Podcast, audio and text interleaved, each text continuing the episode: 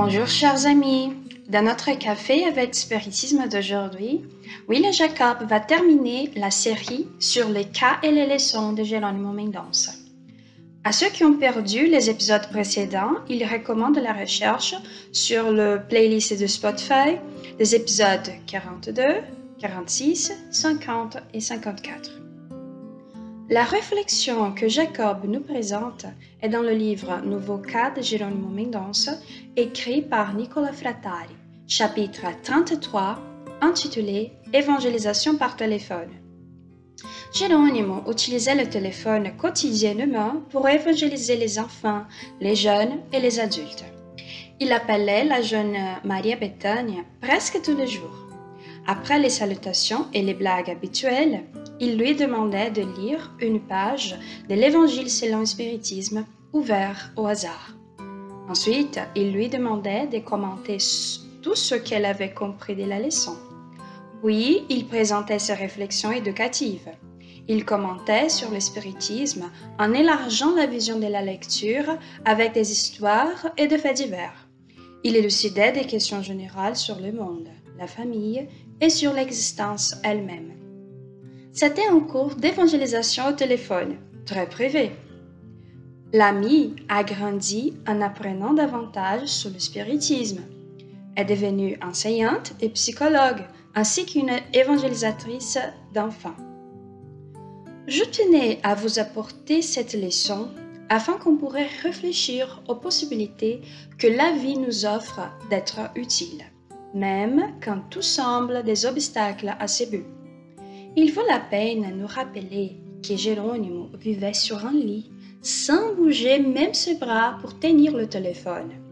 Aveugle des deux yeux, et malgré tout ça, il trouvait des forces pour consoler, éclaircir, enseigner et motiver les gens à être meilleurs, plus disposés à faire le bien, et puis s'aimer à travers des bons exemples.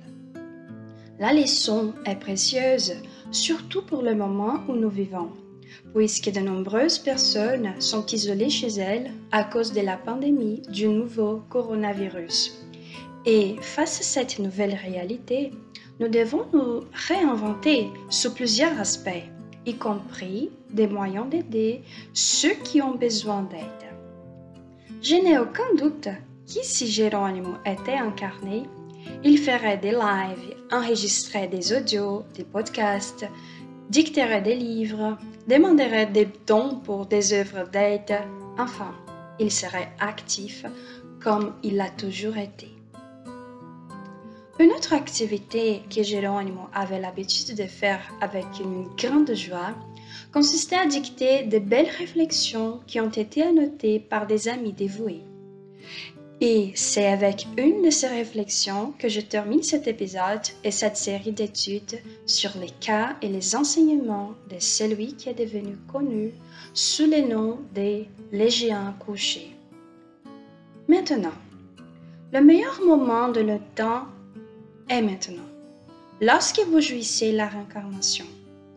Ce n'était pas hier et ce ne sera pas demain. Ce n'était pas l'avant et ce ne sera pas l'après c'est juste maintenant.